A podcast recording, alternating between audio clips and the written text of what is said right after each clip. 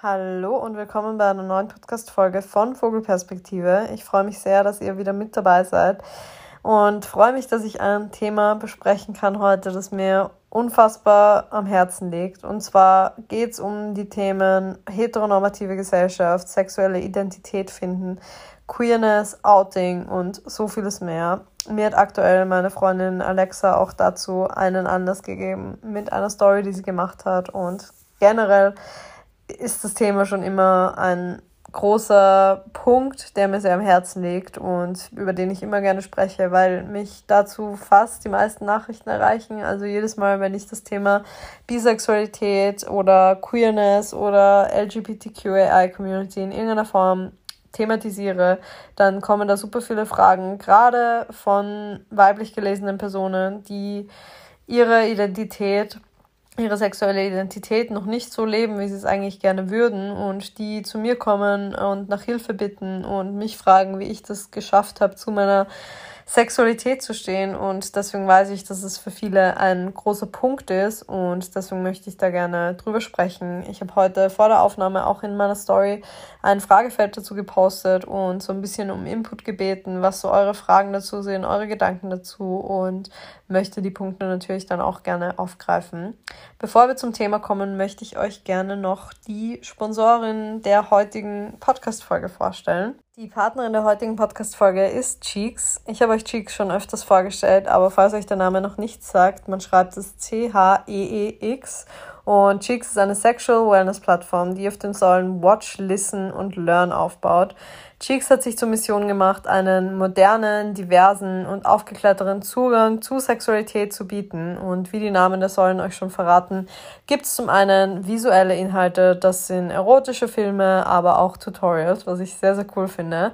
Zum anderen gibt es dort auch Audioinhalte, die euch vielleicht noch mehr ermöglichen, eure eigene Welt der Fantasie zu erleben. Und der dritte Punkt sind die Educational Inhalte, also der Learn-Aspekt. Es gibt ein Magazin mit Artikeln zu den verschiedensten Themen. Vielleicht sind es Themen, mit denen ihr bisher noch keine Berührungspunkte hattet oder ihr habt niemanden, mit dem ihr über solche Themen sprechen könnt. Da sind die Artikel wirklich perfekt, aber auch um sich einfach mal anzuschauen, was es noch so für wissenswerte Dinge rund um Sexualität gibt. Und ich bin echt ein sehr, sehr großer Fan von Cheeks, vor allem aufgrund der Darstellung von weiblich gelesenen Personen.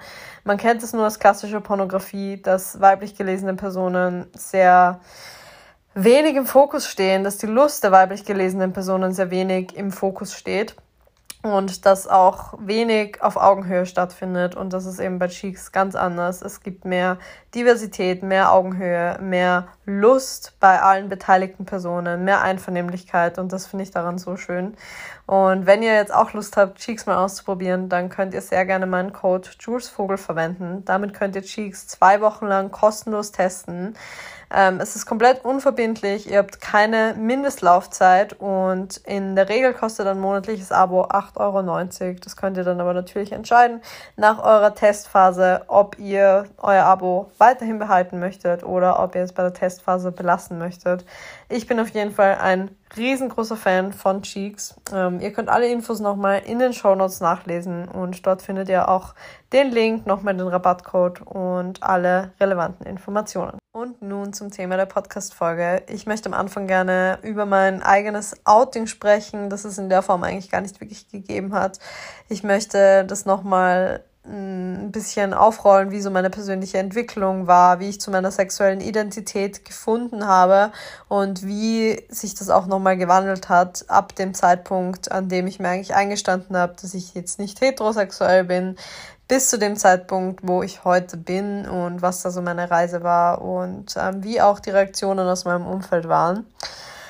Ich glaube, dass ich sehr schnell sehr im Reinen mit meiner Sexualität war, aber trotzdem nochmal einen ziemlich langen Weg hingelegt habe. Ich würde mich heute als pansexuell bezeichnen, nenne mich der Einfachheit halber, weil es mehr Leuten etwas sagt, aber auch manchmal bisexuell. Ich bin mir auch gar nicht sicher, ob es, so richtig ist, das so rauszugeben, beziehungsweise zu sagen, ja, der Einfachheit halber benenne ich mich so, weil viele Menschen einfach nicht diese Option haben. Ich fühle mich mit dem Term bisexuell sehr wohl, aber viele Menschen fühlen sich eben nur mit einer Bezeichnung ihres Genders oder ihrer, Sexuell ihrer Sexualität wohl.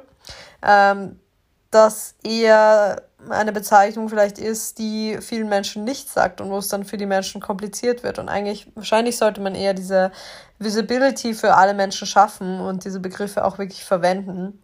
Ähm, ich fühle mich aber eben, wie gesagt, grundsätzlich mit dem Begriff bisexuell sehr wohl, würde aber sagen, dass mir das die Gender Identity einer Person egal ist und ich mich einfach von Menschen angezogen fühle, unabhängig von ihrem Geschlecht oder ihrer, ja, eben Gender Identity. Und deswegen würde ich fast sagen, dass so grundsätzlich der Begriff pansexuell besser passt. Ähm, aber as I said, ich fühle mich auch mit dem Begriff bisexuell sehr wohl.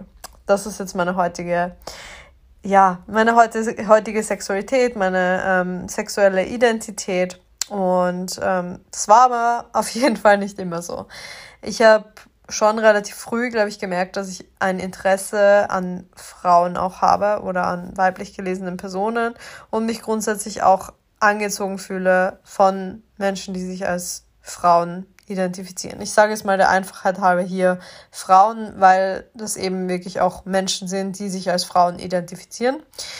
Ähm, ich habe immer schon mit Freundinnen gerne auf Partys mal rumgemacht oder ähm, habe immer eine sehr innige körperliche Beziehung auch zu meinen ähm, weiblichen Freundinnen gehabt und habe mir dabei aber nicht so viel gedacht. Ich hatte aber schon so eine ein bisschen intensivere Bindung, glaube ich, mit ihnen, als ich es zu dem Zeitpunkt realisiert habe. Und habe dann auch in meiner ersten Beziehung gemerkt, dass ich großes Interesse daran hätte, mal zumindest eine sexuelle Erfahrung mit einer Frau zu haben, ähm, entweder in Form eines Dreiers oder auch nur um mit einer Frau zu schlafen. Seit ich Pornos konsumiert habe, habe ich immer nur, oder ich würde sagen zu 90 Prozent, Pornos konsumiert, in denen keine Männer vorgekommen sind und fand es einfach immer viel schöner, Frauen beim Sex auch zu beobachten und das fand ich immer viel anziehender. Das waren so die ersten Zeichen. Ich hatte auch Crushes auf verschiedene Hollywood-Schauspielerinnen, auf verschiedene Sängerinnen. Habe das aber einfach nie so ganz richtig gedeutet, würde ich sagen. Das war aber einfach auch Teil des Prozesses. Ist auch völlig in Ordnung. Ähm, Anfang 20 habe ich dann meinen jetzigen Partner Chris kennengelernt und bin mit ihm irgendwie mehr so in diese LGBTQAI-Plus-Richtung gerutscht und habe da einfach dadurch, dass ich ihn kennengelernt habe, einen diverseren Freundeskreis kennengelernt und habe mich dann immer mehr begonnen damit zu beschäftigen, was möchte ich eigentlich, was sind meine Fantasien, ähm, welche Erfahrungen möchte ich machen. Vor allem, weil wir dann ja auch unsere offene Beziehung geführt haben oder unsere Beziehung eben geöffnet haben. Und dann habe ich begonnen, mich damit zu befassen und habe mich in dem Sommer, als wir unsere Beziehung geöffnet haben, das erste Mal so ein bisschen in eine Frau verguckt. Und zu dem Zeitpunkt dachte ich noch, okay, meine sexuelle Identität ist hetero-romantisch, aber bi-curious. Also das bedeutet quasi für alle, die die Begriffe vielleicht nicht kennen, dass man sich in Beziehungen oder bei romantischen Gefühlen eigentlich nur ähm, heterosexuell fühlt, aber in sexuellen Kontexten auch bisexuelle Züge hat. Also bei Curious, so dieses bisexuell, curious, neugierig, ihr versteht. und das war dann so meine Auffassung meiner eigenen Sexualität. Und in dem Sommer habe ich dann aber gemerkt, dass ich mich doch ziemlich in eine Frau verguckt habe und habe dann begonnen zu hinterfragen, okay, wie fühlt sich das an? Ist es anders, als wenn ich mich in einen Mann verliebe? Oder ist es eigentlich genau dasselbe? Und ich bin dann zu der Auffassung gekommen, dass es sich gerade ein bisschen so anfühlt, wie wenn man als Teenager so einen richtig harten Crush auf eine Person hat. Und da habe ich dann einfach bin ich dann einfach mehr in diese Richtung gegangen und habe dem auch nachgegeben und habe mich auch immer mehr ja, damit wohlgefühlt, mich selbst als bisexuell zu bezeichnen. Zu der Zeit hatte ich aber noch keine sexuellen Erfahrungen mit einer Frau, glaube ich. Ja. und habe die dann erst kurz später drauf gemacht und habe mich auch, um ehrlich zu sein, gar nicht wirklich getraut, mich als bisexuell zu bezeichnen oder hatte so ein bisschen Angst davor, verurteilt zu werden, weil ich eben noch keine sexuelle Erfahrung mit einer Frau gemacht hatte und dachte mir eben, dass mir das so ein bisschen abgesprochen wird, was aber einfach nur in meinem eigenen Kopf war, weil am Ende natürlich gibt es diese Verurteilung, natürlich gibt es Menschen, die sich sowas anhören müssen und vor allem, ich glaube, es gibt sehr viele Frauen, die bisexuell sind und in heterosexuellen Beziehungen und denen dann ihre Bisexualität abgesprochen wird. Also diese ganzen Dinge gibt's und davor hatte ich einfach so ein bisschen Schiss oder war mir vielleicht, war noch nicht so im Reinen mit meiner Sexualität, dass ich da so locker drüber stehen konnte, wie ich es heute kann. Dann hatte ich eben meine ersten Erfahrungen mit Frauen und habe dann auch gemerkt, dass Sexualität für mich einfach sehr viel fluider ist, als ich es angenommen hatte. Also ich habe mich davor nicht viel mit der Fluidität von Sexualität beschäftigt und dachte mir, ja gut, okay, du findest eben deine Sexualität und dann that's it.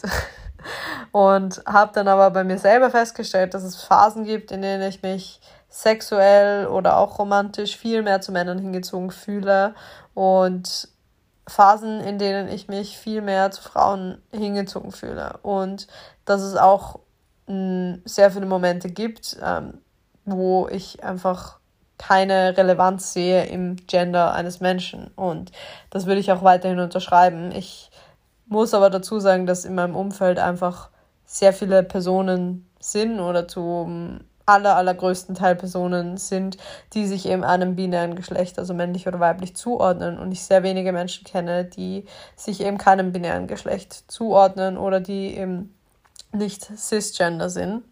Ähm, das heißt, ja, diese Erfahrungen habe ich sehr wenig gemacht, würde es aber grundsätzlich eben auch zu meiner Sexualität zählen, weil ich einfach weiß, dass das Geschlecht für mich keine große Rolle spielt, sondern eben einfach die Ausstrahlung von Menschen und ja, dieser, dieser Vibe, den man mit Menschen hat. Ähm, ja, dann habe ich, wo war ich? Ich habe Erfahrungen mit Frauen gemacht, habe gemerkt, dass meine Sexualität fluide ist und habe das auch immer mehr begonnen rauszugeben. Bei meinem QA auf Social Media, ähm, beziehungsweise in meinem Fragefeld, das ich reingepostet habe, habe ich auch die Antwort bekommen, ob ein Outing überhaupt noch notwendig ist, ob ich ein Outing hatte und wie, wie ich das so sehe. Ich finde, grundsätzlich sollte es jeder einfach, jeder Mensch für sich entscheiden und es sollte kein, ja, es darf kein Outing geben, weil es soll ja normal sein. Ähm, das sollte es nicht geben, meiner Meinung nach. Weil in vielen Umfelden ist es einfach schon so normal, dass man, dass vielleicht kein Outing nötig ist.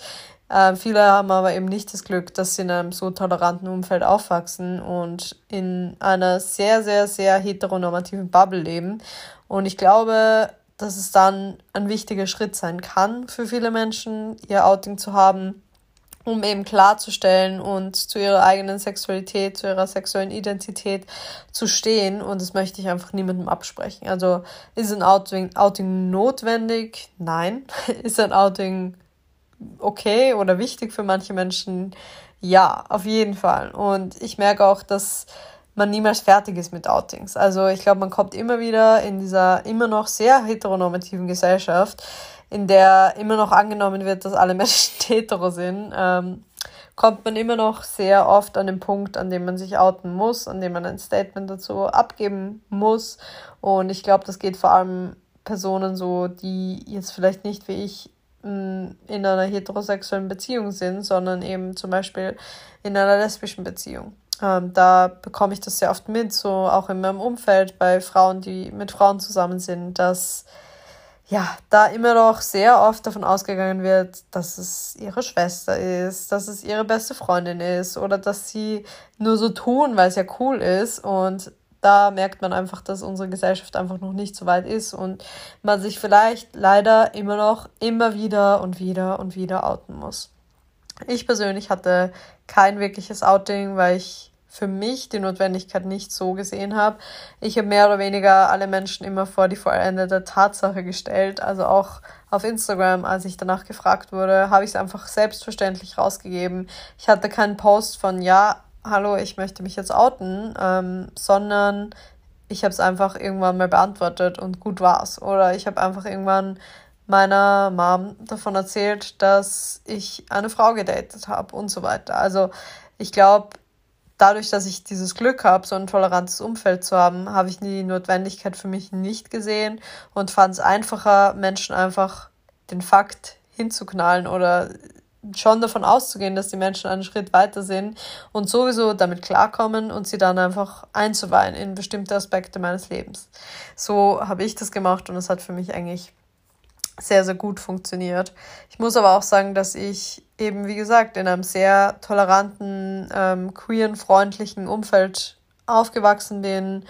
Ähm, ich war natürlich auch in meiner Jugend, vor allem in, in der kleineren Stadt, aus der ich bin, mit Vorurteilen konfrontiert oder es war einfach eher die Norm, heterosexuell zu sein. Und es gab sehr wenige nicht heterosexuelle Menschen und wenn, dann war das definitiv ein Gesprächsthema. Aber ich war nie so stark von Diskriminierung betroffen oder bin in keinem Umfeld, wo Diskriminierung von ähm, queeren Menschen irgendwie ein Thema wäre. Ähm, das heißt natürlich nicht, dass ich nicht von irgendwelchen ja, Diskriminierungsereignissen betroffen bin oder dass ich nicht auch manchmal unter bestimmten Situationen leide. Ähm, ich habe es vorher schon ein bisschen angesprochen, dass einem die Sexualität hin und wieder abgesprochen wird, weil man ja in einer heterosexuellen Beziehung ist, dass einem vorgeworfen wird, man mache gerade nur mit einer Frau rum, weil es ja die Männer rundherum geil macht oder ähm, eben anziehend ist für alle anderen in einem Club. Clubs, ja, good old times. Ähm, oder dass mir hinterhergepfiffen wurde, wenn ich mit einer Frau Händchen halten auf der Straße gegangen bin. Oder dass von Typen in Clubs gefragt wurde, ob sie mitmachen dürfen. Also diese ganzen kleinen Erfahrungen, vor allem die Sexualisierung von ähm, Frauen mit Frauen, finde ich sehr, sehr krass. Und das ist auf jeden Fall was mich, etwas, das mich sehr beschäftigt und das, worunter ich auch sehr leide.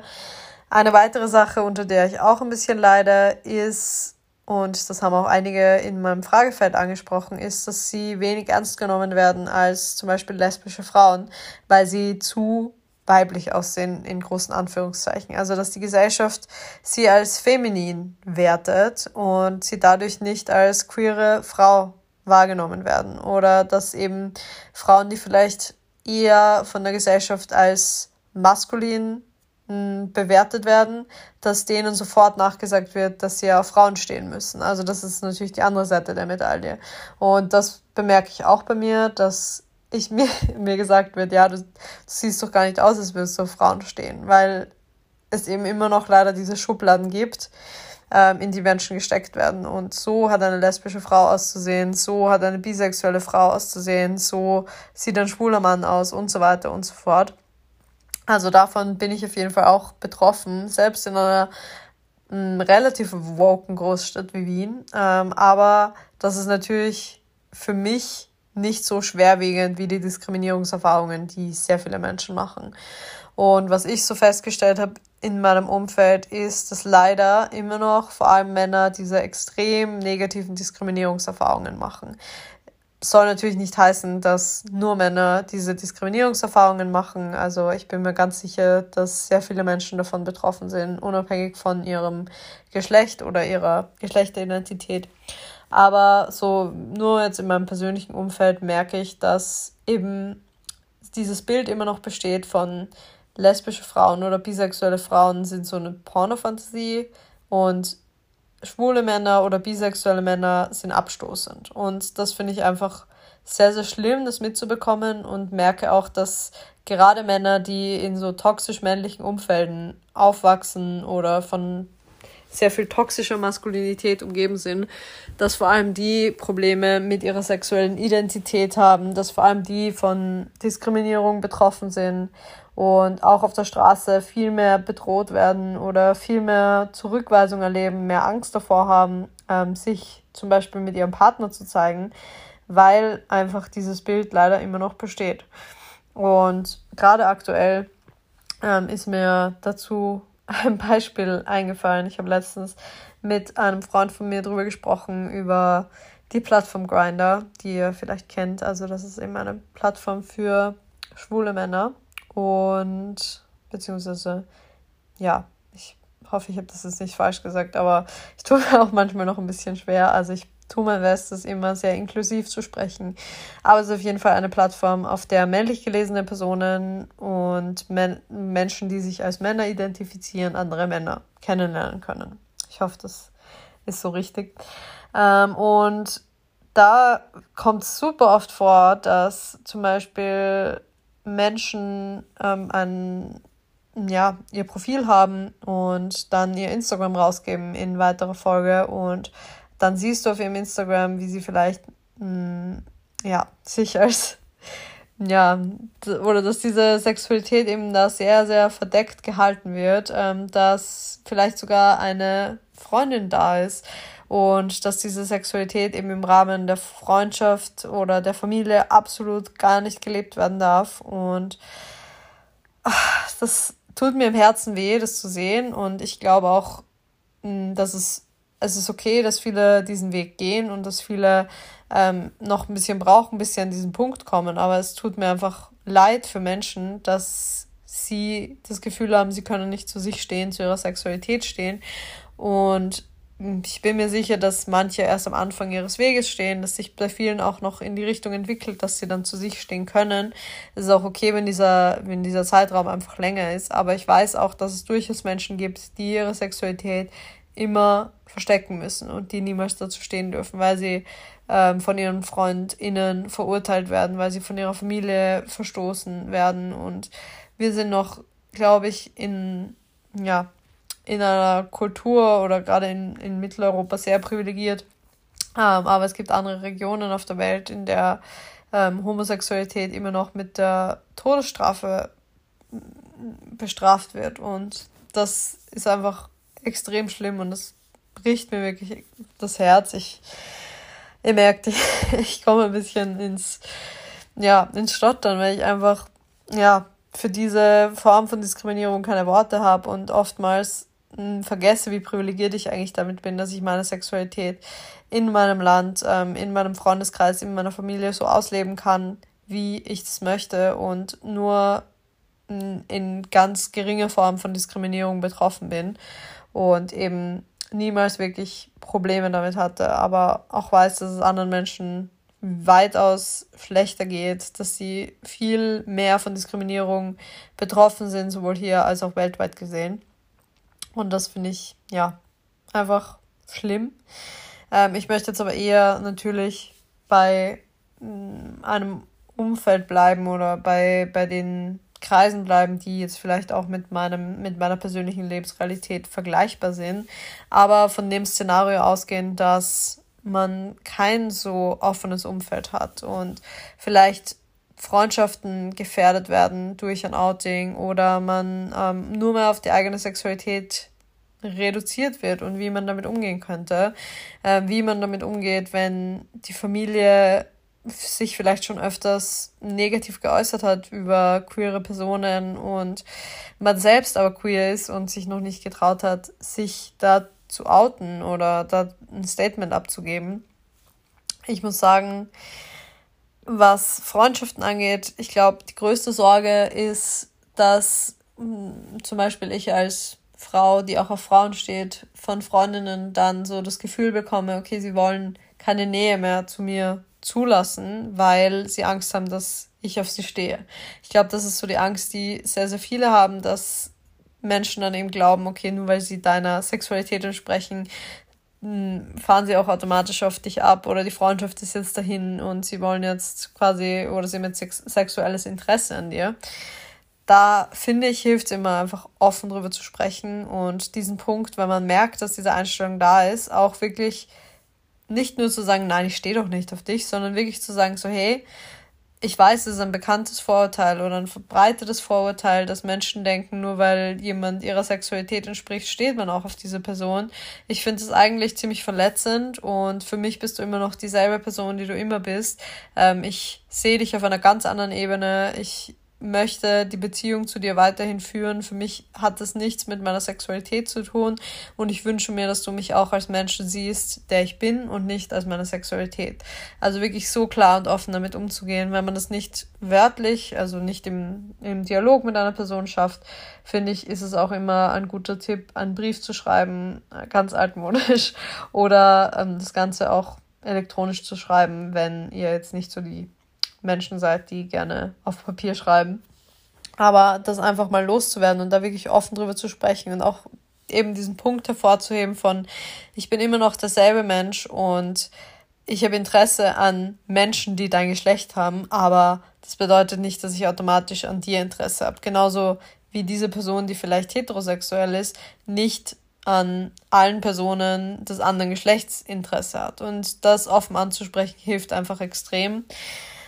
Auf der anderen Seite, ich finde, bei jeder kleinen Diskriminierungserfahrung den Mund aufzumachen oder sich immer mehr zu trauen, immer öfters diese Entscheidung zu treffen, okay, ich sage jetzt was, weil ich möchte nicht später zu Hause sitzen und mir denken, hätte ich mal was gesagt, sondern wirklich vielleicht im Kleinen anfangen, bei Menschen im Club, wenn es mal wieder Clubs gibt, die einen blöd ansprechen, da sich mal zu trauen und über den eigenen Schatten zu springen und den Mund aufzumachen, das kann schon mega helfen, ähm, um dann später auch in persönlicheren Beziehungen viel offener zu werden oder viel ähm, mehr in den Diskurs zu gehen und auch Dinge anzusprechen, die einen verletzen. Das hilft auf jeden Fall, wenn man hm, vielleicht auch ein weniger tolerantes Umfeld hat oder dass man auch im Kleinen übt, bei Menschen, die einem jetzt nicht so nahe stehen, ein kleines Outing zu haben oder auszusprechen, wie die eigene Sexualität ist und wirklich zu sagen, ich bin bisexuell, ich bin lesbisch etc. Und Vielleicht schaffen wir es dann einfach mit der Zeit, auch bei der Familie, die vielleicht wenig tolerant ist, anzusprechen, dass man eben queer ist. Und genauso bei Aussagen von der Familie, die queerenfeindlich sind. Da mal im Kleinen anfangen, wenn man sich noch nicht traut, sich selbst zu outen, aber einfach mal diese Aussagen aufzugreifen und zu sagen, so, okay, warum, warum sagst du das gerade? Und das zu hinterfragen oder was meinst du damit? das ist, finde ich, immer die beste Frage, wenn Menschen sich irgendwie diskriminierend äußern, einfach zu sagen, so, das verstehe ich nicht, wie meinst du das? Wenn rassistische Witze fallen, wenn ähm, sexistische Witze fallen und dann, wenn die Menschen sich erklären müssen, kommen sie oft an einen Punkt, wo sie sich dann doch vielleicht ein bisschen für ihre Aussage schämen. Also das wäre zumindest der wünschenswerte Fall. Das finde ich auf jeden Fall hilfreich und vielleicht schafft man es dann einfach mit der Zeit, ähm, sich jemandem anzuvertrauen. Vielleicht hat man ja eine Person in der Familie, mit der man eher drüber sprechen kann. Vielleicht hat man eine Schwester, einen Bruder im ähnlichen Alter, der man sich eher öffnen kann und schafft es dann irgendwann, sich der ganzen Familie zu öffnen. Oder man geht einfach, wie ich, selbstverständlich damit um und stellt es gar nicht in Frage, ob ein Outing nötig ist, ob das irgendwie von der Norm abweicht, sondern ja, setzt es einfach voraus, dass alle damit okay sind, wenn man sich das traut. Aber das ist natürlich immer sehr, sehr individuell und ähm, sehr schwierig, ähm, ja, da wirklich den eigenen Zugang zu finden. Aber wenn ihr an dem Punkt seid, ich glaube an euch und ich bin mir sicher, dass ihr früher oder später ganz, ganz offen mit eurer Sexualität umgehen könnt und irgendwann an den Punkt kommt, wo das für euch kein Bauchweh-Verursacher mehr ist. Ähm, ich möchte noch eine Sache ansprechen, die auch ganz oft kam, und zwar Outing in Beziehungsform, ähm, beziehungsweise Outing über die Beziehungsform, weil ich auch das ja natürlich hatte. Dadurch, dass ich eine offene Beziehung führe, ähm, habe ich ja auch irgendwann mal natürlich mein Umfeld darüber in Kenntnis gesetzt, dass da auch andere Menschen sind. Ich habe das da sehr ähm, ähnlich, glaube ich, gemacht wie bei meinem normalen Outing und habe das so ein bisschen vorausgesetzt, beziehungsweise habe die Menschen in meinem Umfeld so ein bisschen mit so Brotkrümeln angefüttert und habe ihnen nicht gleich die ganze Scheibe hingeworfen, um das jetzt bildlich auszudrücken. Ich habe anfangs vielleicht so Dinge erwähnt wie ja, wir gehen ja eher offener um oder bei uns spielt Eifersucht keine große Rolle oder mh, hm, wir sind schon noch sehr jung oder sehr unerfahren oder möchten noch weitere Erfahrungen machen und sind eigentlich beide so offen dafür. Und so habe ich einfach begonnen, dieses Thema so ein bisschen einzustreuen und habe dann irgendwann, mh, hm, ja, mich einfach dann auch getraut oder habe so ein bisschen die Reaktionen abgewartet von meinem Umfeld. Okay, was kommt da jetzt? Wie ist die Reaktion von meinem Umfeld auf das Thema grundsätzlich und wie wird darauf reagiert. Und natürlich kommen neugierige Fragen. Also irgendwann war es dann schon so raus und dann wird natürlich nachgefragt, wie man damit umgehen kann. Es kommen immer sehr, sehr ähnliche Fragen. Es ist sehr viel Interesse da und manchmal schwingt auch so ein bisschen Verurteilung mit, aber ich glaube, das darf man Menschen auch teilweise nicht übernehmen, wenn es um so ein Thema geht, weil sie, gerade wenn es vielleicht eine ältere Generation ist, schon so lange mit Monogamie sozialisiert worden sind, dass es ganz normal ist, dass es für sie nicht der Norm entspricht und dass sie sich darüber wundern, wie Menschen so leben können.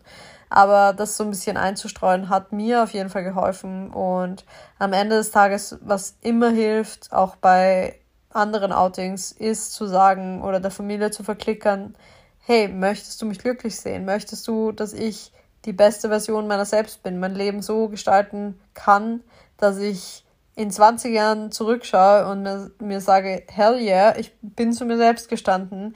Ich habe genauso gelebt, wie ich es für mich für richtig empfunden habe und war glücklich die letzten 20 Jahre.